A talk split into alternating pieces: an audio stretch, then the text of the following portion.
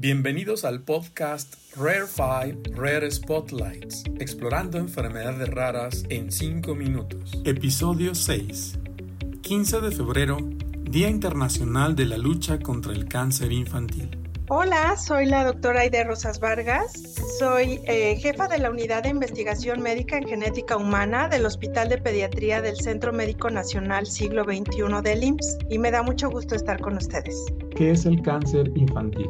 Bueno, en general cuando hablamos de cáncer nos referimos al crecimiento descontrolado de células de alguna parte del cuerpo. El cáncer infantil, por lo tanto, se refiere a este grupo de enfermedades que aparecen en la infancia antes de los 15 años aunque dependiendo del país y del sistema de salud, se consideran también dentro de este grupo a los adolescentes menores de 19 años. Existen diversos tipos de cáncer, pero los podemos dividir en dos grandes grupos, que son los tumores sólidos, por ejemplo, los tumores del cerebro, los tumores óseos, y por otra parte están los tumores hematológicos que se originan en el tejido que forma la sangre, como los linfomas o las leucemias, que representan el tipo de cáncer infantil más frecuente. Quisiera resaltar en este sentido que si bien de manera general el cáncer infantil se ubica dentro de las enfermedades raras, de acuerdo con los datos de la Organización Mundial de la Salud, la leucemia infantil se diagnostica en aproximadamente 70 mil casos nuevos anualmente en el mundo, de los cuales 2 mil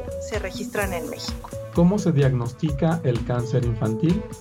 Bueno, antes que nada, es muy importante que los papás estén siempre alertas ante signos y síntomas que puedan ser indicadores de la presencia de cáncer en sus hijos, como son la pérdida del apetito, fiebre sin causa aparente, dolor de articulaciones, vómitos, sangrados frecuentes. Es importante acudir inmediatamente a consulta médica, ya que el tiempo es clave en el éxito del tratamiento. Una vez con el especialista, depende del tipo de cáncer del que se sospeche, es la ruta diagnóstica. Sin embargo, de manera general, además de los análisis clínicos de rutina, se toma una biopsia o pequeña muestra del tejido donde se encuentra el crecimiento anormal y en el laboratorio se realizan tinciones que permiten observar al microscopio las características del tejido y detectar si las células que lo componen se encuentran alteradas en su forma y disposición. También se buscan marcas específicas en la superficie de la célula de tipo de cáncer que se pretenda diagnosticar mediante técnicas como la citometría o técnicas moleculares como la secuenciación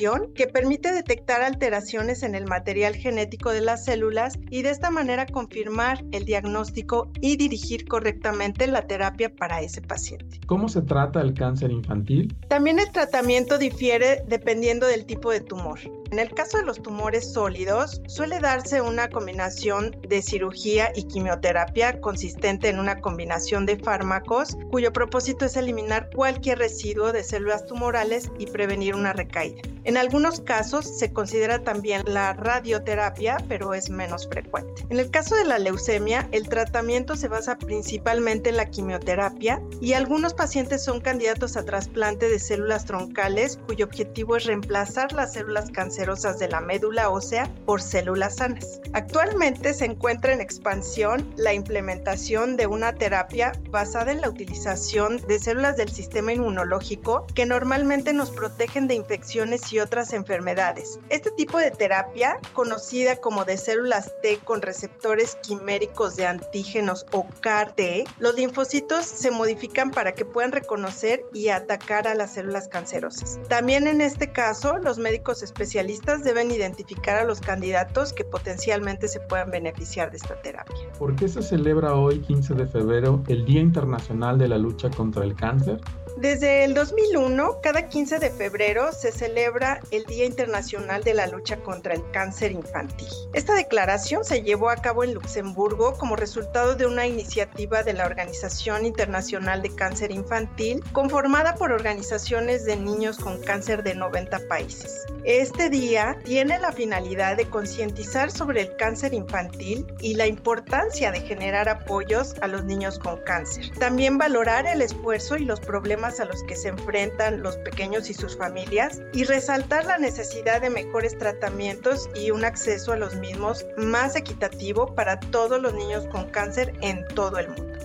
¿En dónde podemos encontrar más información sobre el tema?